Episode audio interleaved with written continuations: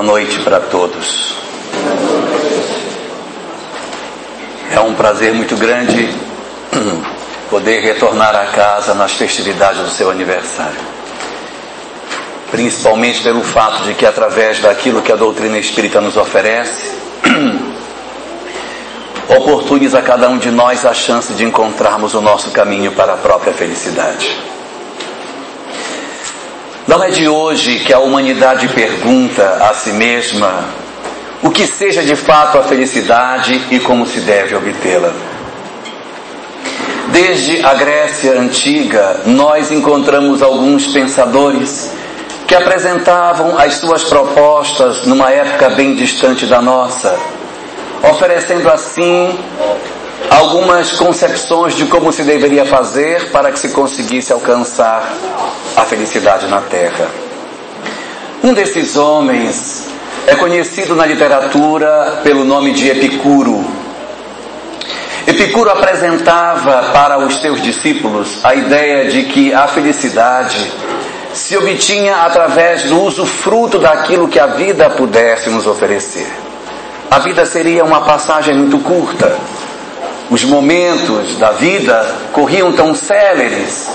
E por isso seria necessário que nós aproveitássemos a vida de maneira intensa, porque felicidade no fundo era poder usufruir de tudo aquilo que pudéssemos obter dentro da nossa vida de sociedade, da nossa vida material.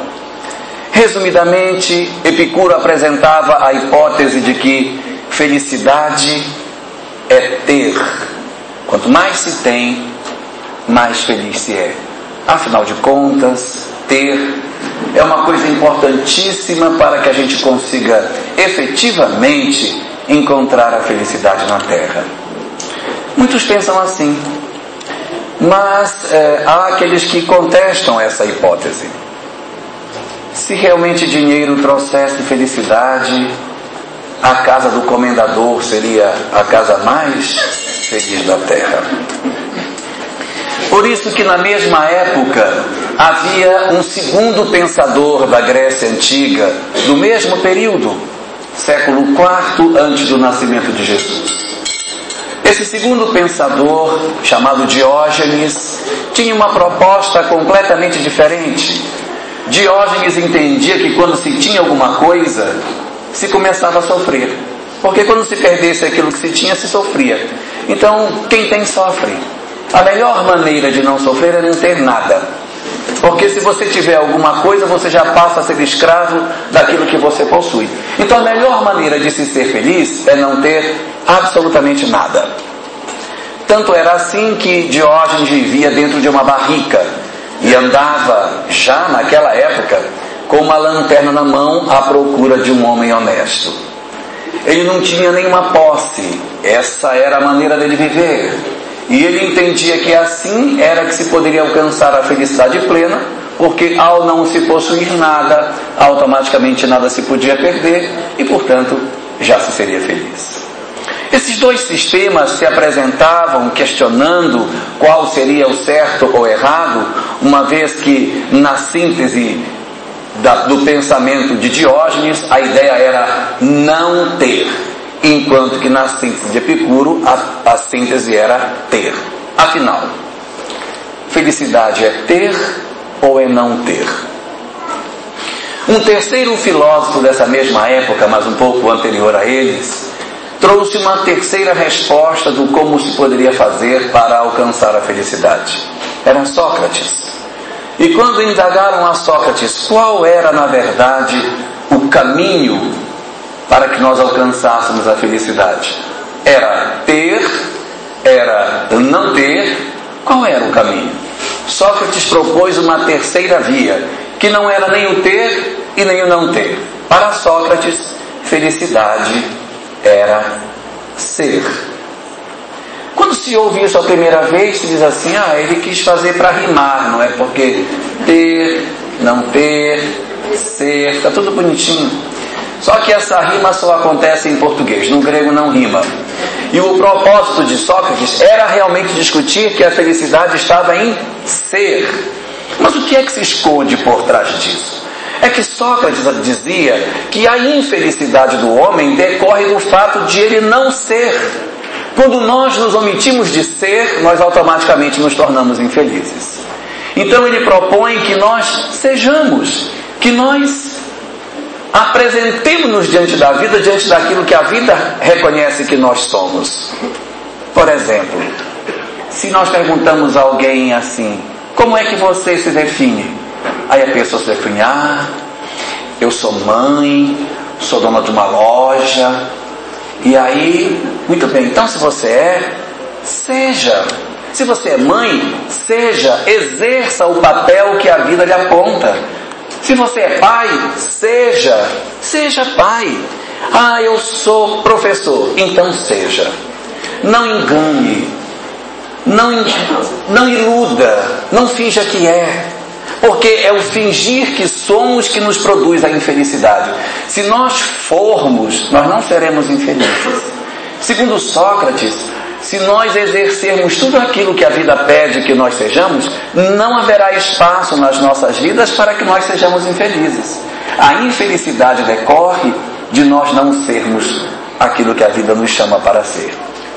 A literatura espírita é farta de uma série de obras sobre a condição dos espíritos do mundo espiritual. E eu desconheço a existência de uma página de qualquer obra que seja de algum espírito dizendo que ele se arrepende por ter feito. Ai, me arrependo porque eu fiz tanto, queria ter feito menos, mas eu fiz muito. Não vamos achar, vamos encontrar ao contrário inúmeras, incontáveis páginas de espíritos dizendo que lamentam não terem feito, não terem aproveitado o tempo, ou seja, não terem sido a oportunidade apareceu para essas entidades, apareceu para essas pessoas e simplesmente o cavalo passou encilhado e ela não montou.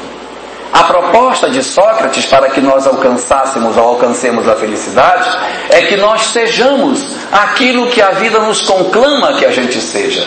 Quanto mais nós nos identificarmos com essa proposta, mais próximo da felicidade, no pensamento socrático, nós estaríamos.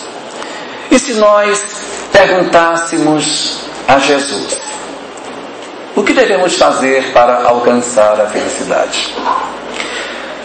Jesus, em suas páginas, nunca discutiu diretamente a questão da felicidade. Não há, dentro dos evangelhos, nenhuma passagem que ele fale da felicidade em si.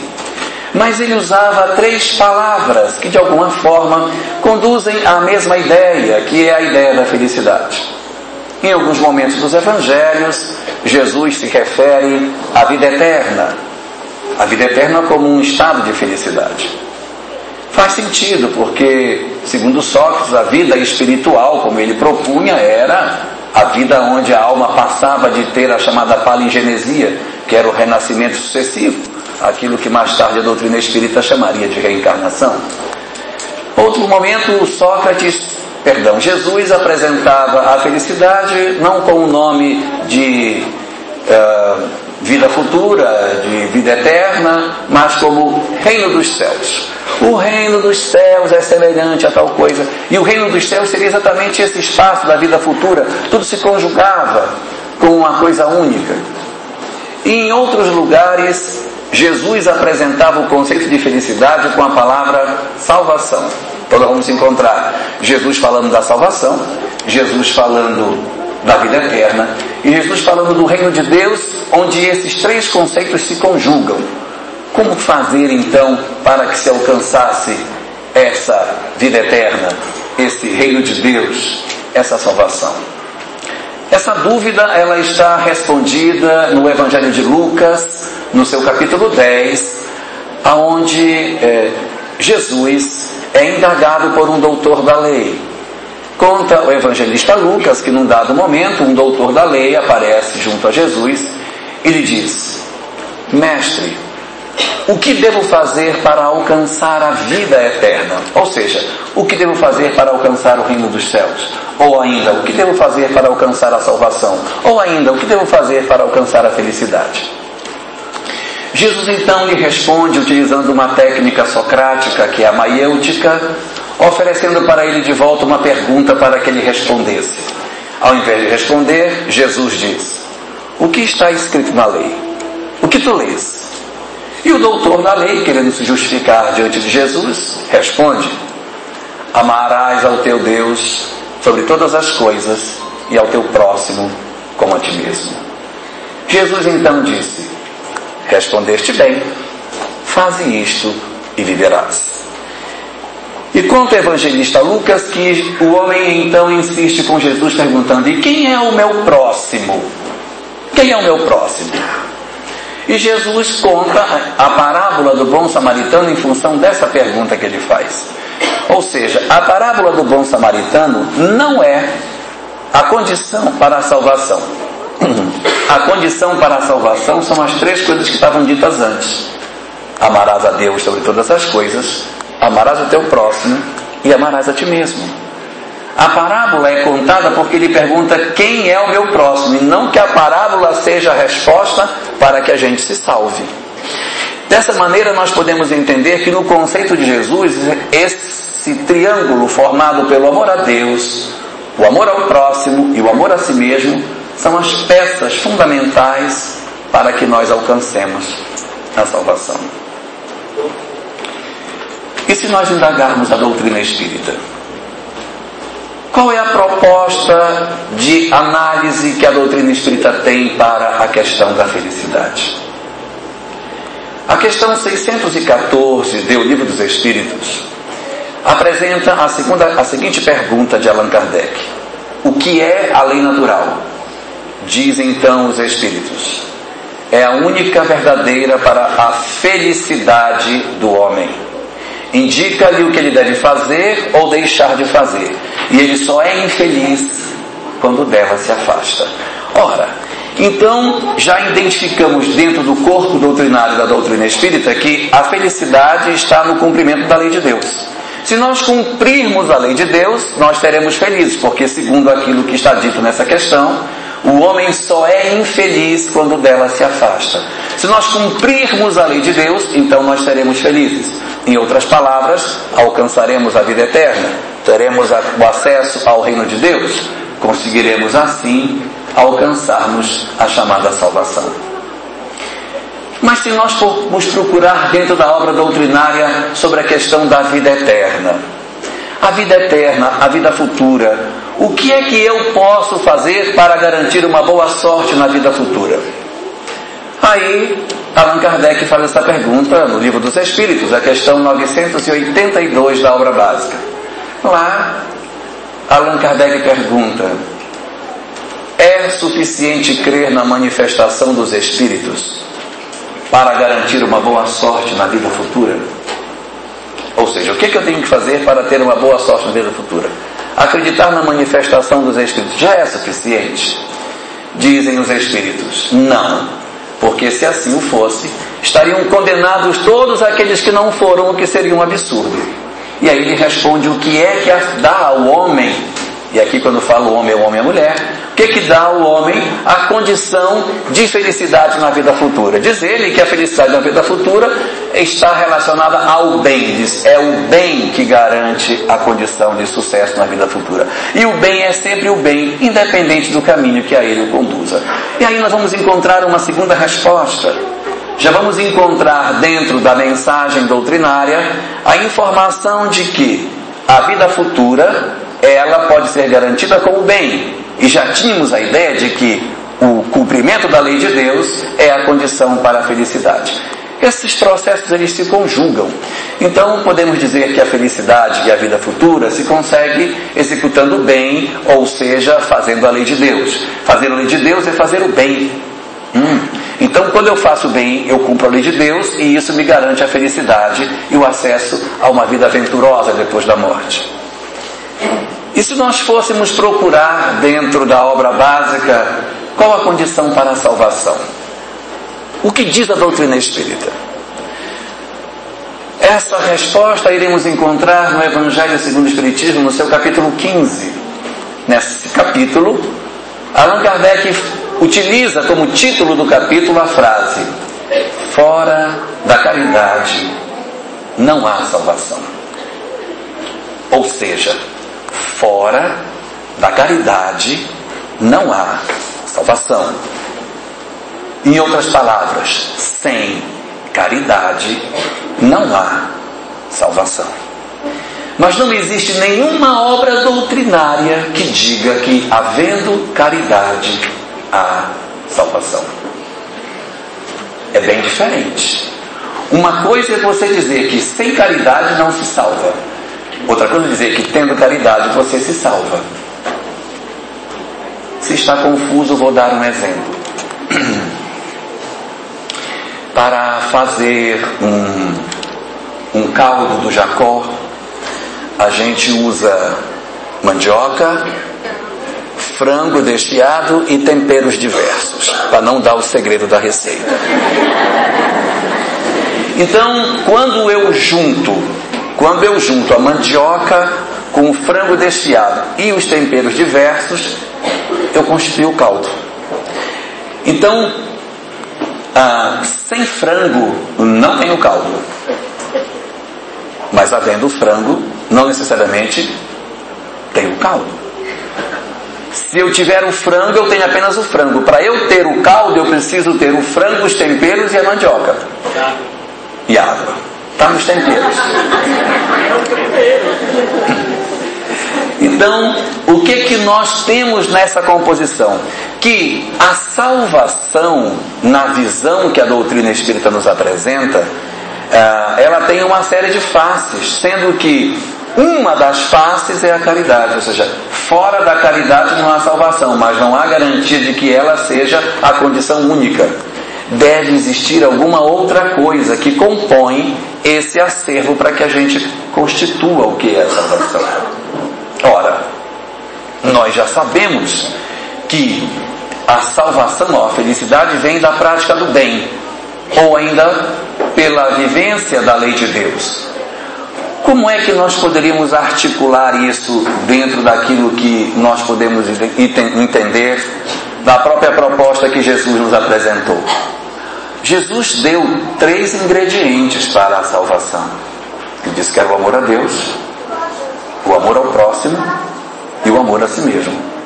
O amor ao próximo é a caridade, é a relação com o outro, é a preocupação com o semelhante. Isso é importantíssimo, sem isso não é possível que a gente consiga se libertar espiritualmente. Quem, é, quem odeia, quem sente mágoa, quem, quem guarda rancor no coração, quem planeja o mal, evidentemente que não vai conseguir uma felicidade na vida futura. É praticamente impossível que uma pessoa que odeia, que planeja, que destrói a felicidade dos outros, venha a ser um espírito feliz. Não tem como. Não conheço nenhuma obra doutrinária que sustente isso. Então, não há indícios de que eu, eu odiando, fazendo mal aos outros, guardando rancor, planejando vinganças, eu vou ser feliz. Então, realmente, na questão do amor ao próximo é fundamental. Mas existem dois outros ingredientes, que é o amor a Deus e o amor a si mesmo. Porque se eu me dedicar apenas ao próximo, ao próximo, ao próximo, sem uma percepção do amor a mim mesmo ou do amor a Deus, eu posso me perder. É preciso para que a gente se liberte plenamente da condição espiritual em que nós nos encontramos, que nós trabalhemos essas três vertentes. Aí sim encontramos a salvação. Poderíamos dizer assim então que fora do amor a Deus não há salvação, fora do amor ao próximo não há salvação e fora do amor a si mesmo também não há salvação. Para salvar-se, nós temos que trabalhar esses três pontos. Esses três pontos. E aí nós nos indagamos, e como é que eu vou fazer para fazer isso? Qual é a estratégia que eu posso usar para que eu consiga executar isso? Como que eu vou saber o que é a lei de Deus? Como que eu vou saber o. Como? Muito bem. As obras doutrinárias dizem que todos nós, quando renascemos, antes de nascermos, passamos por um período no plano espiritual em que nós desenhamos a nossa encarnação, discutimos o que vai nos acontecer, planejamos o que vai ocorrer nas nossas vidas. E nesse planejamento que nós fazemos, nós identificamos o que seja de melhor para que seja feito para nós mesmos. O chamado planejamento espiritual que a gente faz antes de renascer não é destino. Algumas vezes a gente, quando entra em contato com a mensagem espírita, acha que a gente nasceu com um destino traçado antes de nascer. Que todo bem e que todo mal que a gente fez ou faz ou vai fazer na Terra já está todo escrito nesse planejamento. Errado. A visão que a doutrina espírita nos dá é que o planejamento espiritual não é o destino. O planejamento espiritual nada mais é do que a percepção nítida daquilo que será bom que nós façamos para o nosso sucesso espiritual. Em outras palavras, no nosso planejamento espiritual só tem o bem. Nós não temos no nosso planejamento espiritual nenhuma linha de mal. Fulano aos 30 anos vai assaltar o banco, aos 35 mata a mãe, então não, não existe. Não há a pessoa pode até fazer, mas não está no planejamento espiritual. O planejamento espiritual é o sonho do bem, é o beijo de Deus, é o aproximar-se do coração das criaturas sagradas, apontando para nós o que seja de melhor para que a gente faça. É como se dissessem para nós assim: você é capaz de fazer isso, você é capaz de fazer, e nós vamos apoiar você nisso. Não tenha receio. Existe em você força suficiente para fazer isso. E nós não vamos deixar você sozinho. Todas as noites durante o sono, quando você dormir, você terá a chance de reencontrar conosco e rediscutir o seu plano. Se você pegou um caminho errado, a gente junta, faz um atalho e aproveita. Nada, nada está perdido. A gente vai rearrumando, nós estamos com você. Mas você é capaz de realizar esse plano. Esse plano, que é o nosso planejamento espiritual, só traz aquilo que seria o, o que seja bom para nós. Em outras palavras, o bem. Então, o nosso planejamento espiritual contém as informações que a gente precisa para que a gente se liberte. Resultado por conta dessas coisas, se nós pudéssemos ter acesso ao nosso planejamento espiritual, nós saberíamos nitidamente o que é que a gente pode fazer. Porque se, segundo a doutrina espírita, é o bem que conduz à felicidade, e o nosso planejamento espiritual é o bem, se eu cumprir o planejamento, eu estou fazendo o bem e estou encontrando a felicidade. E eu digo, puxa, mas eu queria muito ter acesso a isso. É uma pena que a gente não nasça com bula para a gente poder ver, olha, tem isso aqui para fazer e tal. Ninguém vem. E como é que eu vou ter acesso a essa programação? Existem formas. Basta que a gente identifique o seguinte: o nosso planejamento espiritual só tem três linhas. Três. Amar a Deus, amar ao próximo e amar a si mesmo. Tudo que fugir disso está fora. Jesus disse, quando perguntaram a ele qual é o maior de todos os mandamentos, ele disse: Amarás o Senhor teu Deus de todo o teu coração, de toda a tua alma, de todo o teu entendimento, de toda a tua força. E o segundo, semelhante ao primeiro, amarás ao próximo como a ti mesmo. Ponto. E disse: Nisso se resume toda a lei e os profetas. Então nós não precisamos de mais nenhuma orientação para que nós nos guiemos com relação ao nosso planejamento espiritual. O nosso foco fundamental é amar a Deus, amar ao próximo e amar a nós mesmos. E às vezes a gente fica, meu Deus, como é que eu vou amar a Deus? Como é que eu vou amar a Deus? Está tão distante. E aí o meu joelho já não consigo dobrar, né? que já tem aquele problema no meu menisco. Como é que dobra? O Divaldo, Divaldo Franco é que conta uma história, não sei se é verdade, né? Que teve uma senhora que procurou por ele e disse assim: Ai, Divaldo, já estou cansada de cumprir minhas promessas e nunca consigo alcançar o que eu quero. Essa semana mesmo eu paguei uma promessa que eu tinha de dar três voltas em torno da igreja de joelhos. E aí baixou a vista, olhou, o joelho da mulher intacto. E ela continuou falando, ele ouvindo. Aí quando ela terminou, disse: Mas o seu joelho está tão inteiro, a senhora fez as três voltas, a senhora fiz, sim, senhor. Mas, puxa, como é que foi isso? Ela disse, ah, meu filho, a gente tem essa maneira de pagar promessa. Eu peguei um táxi e me ajoelhei dentro do táxi e dei três voltas.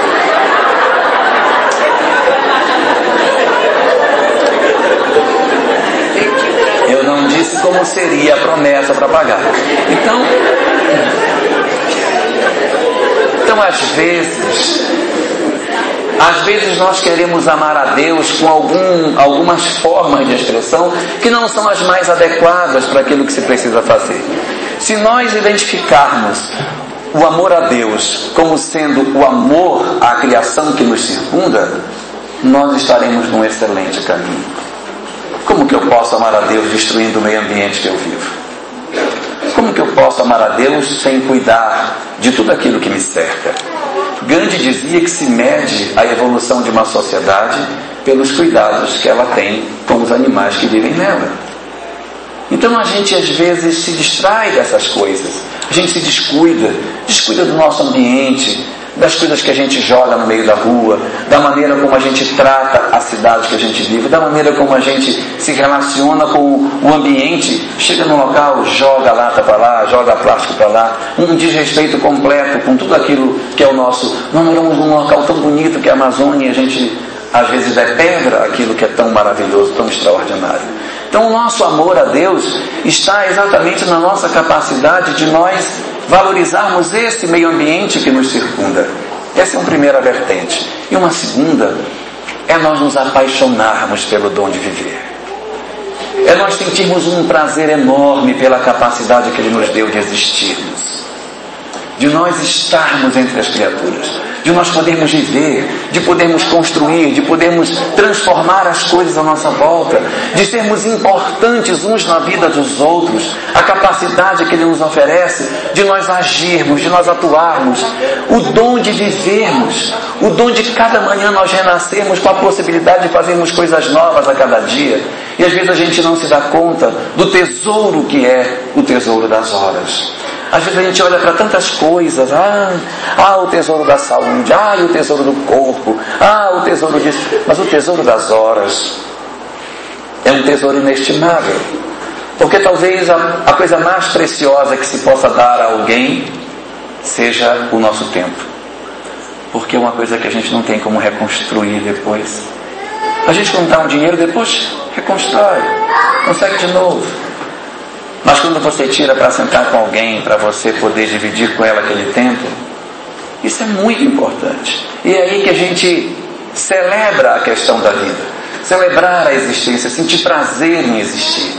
Isso é muito importante para que nós alcancemos a nossa salvação. Quem de nós pode ser feliz vivendo amargurado, vivendo olhando para os cantos, entristecido, lamentando pela vida, lamentando até pelo que tem? Ah, eu queria até não ter, porque acho que o meu problema é ter. Se eu não tivesse, eu era mais feliz. Tem? Tem. Tem aqueles que lamentam ter. Oh meu Deus, eu queria ter uma vida mais simples, queria morar numa casinha lá longe. Então, esse amor a Deus é uma coisa importantíssima para nós. E na nossa vida pessoal, como é que isso se encaixa? Às vezes nós estamos vivendo só do pescoço para baixo. Nós não estamos nos envolvendo, não estamos sentindo o sabor na vida, sentindo o sabor das coisas. Experimente amanhã, na hora do almoço, sentar na mesa e quando todo mundo sentar dizer assim, gente, que coisa maravilhosa. Estamos todos na mesa hoje reunidos. Deus abençoando, sabe lá quando a gente vai poder repetir esse ato? Vai todo mundo. Já ficou doido? Porque nós não somos acostumados a celebrar o existir, a nós usufruirmos e saborearmos a vida como ela é. Infelizmente, nós deixamos a vida passar sem que a gente aproveite o que ela tem de tão maravilhoso. Isso é uma coisa importantíssima que nós façamos. Quando a gente vê a questão do amor ao próximo, desdobrada na questão da chamada caridade, a caridade, na verdade, ela não é simplesmente o ato de você dar alguma coisa a alguém, mas é o ato de você sentir, é um ato de você se emocionar. Os evangelhos contam a parábola do bom samaritano, que é a sequência daquela conversa de Jesus com o doutor da lei, que é aquela famosa história daquele homem que desceu de Jerusalém para Jericó, foi pego pelos salteadores, caiu semi-morto, passou um, um, primeiro passou um sacerdote, passou de largo não recolheu, depois passou um levita, olhou não recolheu, aí passou um samaritano, o samaritano chegou, quando viu o homem, diz o evangelista, moveu-se de íntima compaixão. Aí parou, desceu do cavalo, passou óleo, passou é, vinho nas feridas, colocou no cavalo, levou para a hospedaria, passou a noite com ele, pagou dois denários por ele, ficou com ele a noite, no dia seguinte foi embora e disse, ó, se você pagar mais alguma coisa por esse homem, eu te restituirei quando eu voltar. E aí a gente pergunta assim, onde está a caridade nesse fenômeno? Aí muitos vão dizer, ah, está no remédio que ele passou, ah, está no vinho, ah, está na hora que ele colocou o homem no cavalo. Não, está no dinheiro que ele deu. Já pensou? Dinheiro ele deu para uma pessoa que nem conhecia. Ah, porque ele passou a noite. Ah, porque ele disse. Uma análise daquilo que a doutrina espírita nos diz nos aponta que a caridade não está em nenhum desses momentos. E está na hora que diz assim: E ele moveu-se de íntima compaixão. Porque se ele fosse andando pela estrada e visse o cara cair e dissesse, que saco, oh meu Deus, estou atrasado até esse cara, os espíritos estão vendo, se eu não ajudar, então vamos reclamar. Vamos embora, levanta. Ai, queria não ter mais, ainda ter um pouquinho óleo, vou ter que usar, vou ter que usar, porque se não usar, depois vão. Está todo mundo vendo, os espíritos estão tudo vendo. Vou estar, pronto, passou. Aí, oh meu Deus, vai dar tempo de levar nós cadeiras. Se eu disser que eu não vou levar, Deus sabe que eu tô, tenho tempo, se eu não levar, vai ser pior. Melhor levar, porque depois dá, vão me cobrar por conta de não ter levado. E aí a pessoa vai fazendo as coisas resmungando. Igual a gente faz em casa, quando, quando ajuda um filho, quando ajuda marido, que você faz as coisas reclamando, rabugento. Ah, não vou fazer isso para você não, você está pensando o quê? Ai, eu sou uma mãe extremamente dedicada, mas com que sentimento é esse, essa dedicação? Menino, diabo, toma banho. Será, será que é isso? Será que é, é isso? Será que é isso? Aí o cara vem aqui para a sopa, Jordelino, vem aqui para a sopa, aí está mexendo a sopa e o menino se mexe na fila. Já comeu, menino? Sai daí, sai daí que já comeu, sai, menino danado. E aí pega aquela concha, já quer bater na cabeça da criança, porque não faz sentido. Não faz sentido. O que faz a caridade não é o ato de fazer alguma coisa pelo outro. Porque não é o que eu faço que é a caridade, é o que eu sinto. Jonas de Anjos tem uma frase impagável sobre isso, em que ela diz: Caridade não é dar, caridade é dar-se. Se eu dou e não me dou, não houve caridade. Então, assim também nós temos que agir. Quando eu faço alguma coisa pelo outro e eu faço amargurado, com raiva, não é caridade. Claro que é melhor do que não fazer. Já é um exercício. Não pare de fazer por isso, mas porque a gente vai se acostumando com o tempo, mas é importante que a gente faça as coisas com um sentimento positivo, sentimento positivo, assumindo as responsabilidades daquilo que a vida nos dá. E nós temos que amar a nós mesmos. Esse amor a nós mesmos não é aquele amor a nós, no sentido de que as pessoas às vezes dizem, ah, fulana, deixa de ser besta, você tem que se amar, filha, tem que se amar. Não é esse se amar. Vá lá, faça uma lipoescultura, arrume esse cabelo. Não é necessariamente isso. Ajuda, claro, mas ajuda. Mas não é, não é necessariamente isso. Amar a si mesmo é orgulhar-se de ser quem se é é ter prazer em ser quem se é. E a gente precisa aprender a se tolerar, a, a, a se bastar, porque às vezes a gente fica dependendo dos outros para ser feliz. Ah, eu não. A, a, fulano é toda a minha felicidade. Foi embora, pronto, agora eu sou infeliz.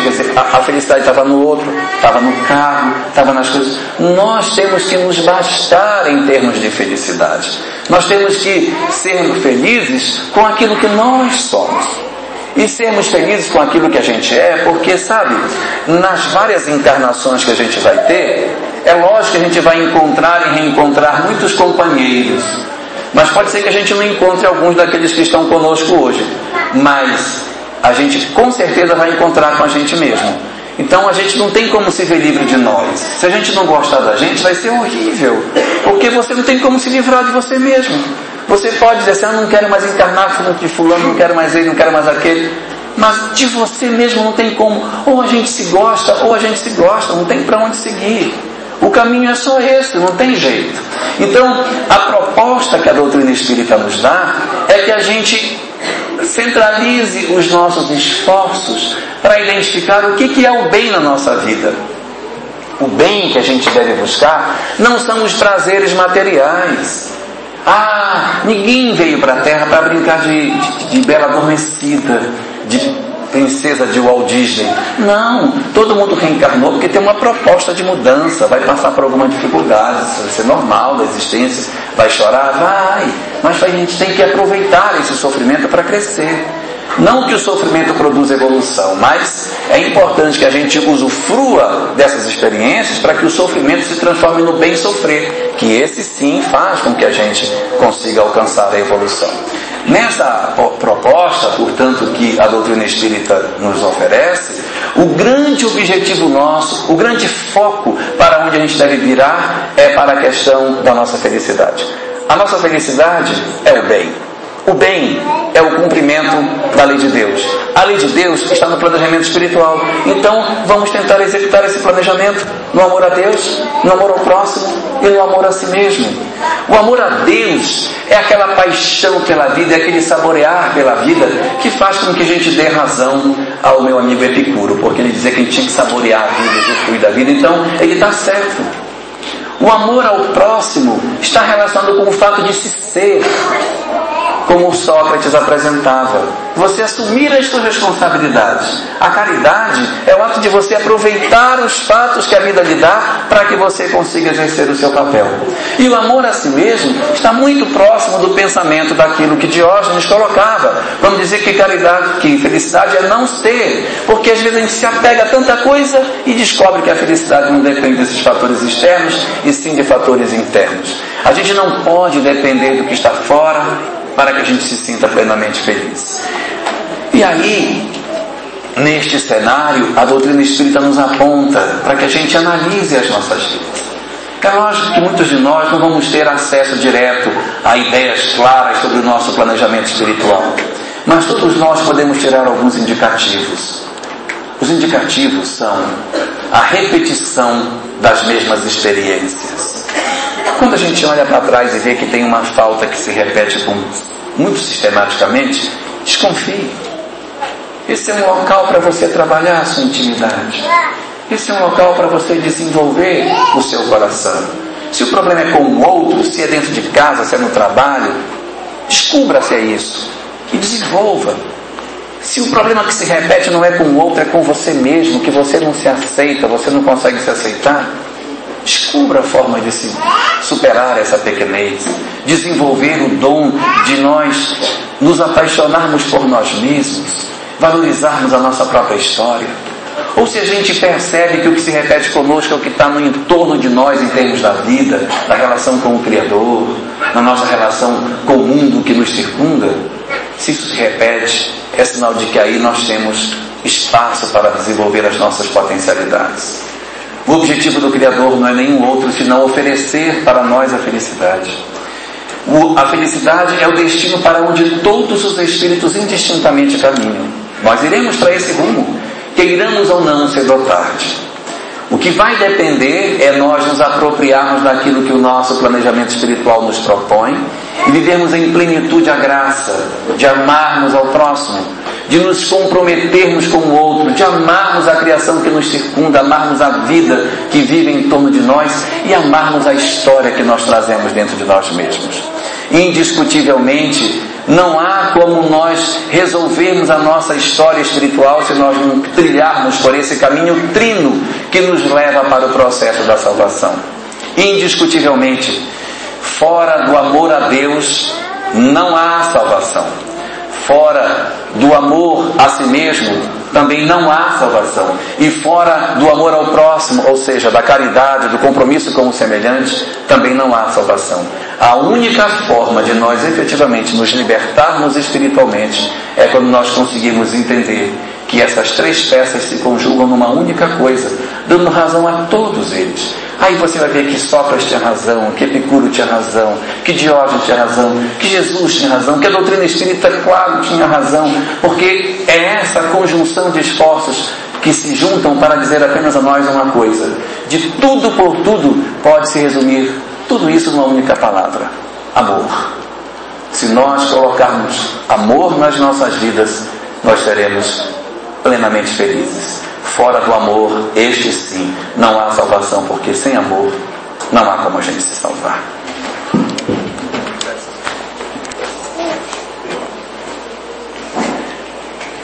Nós vamos aproveitar o nosso momento e fazer a nossa prece para encerramento dos nossos trabalhos.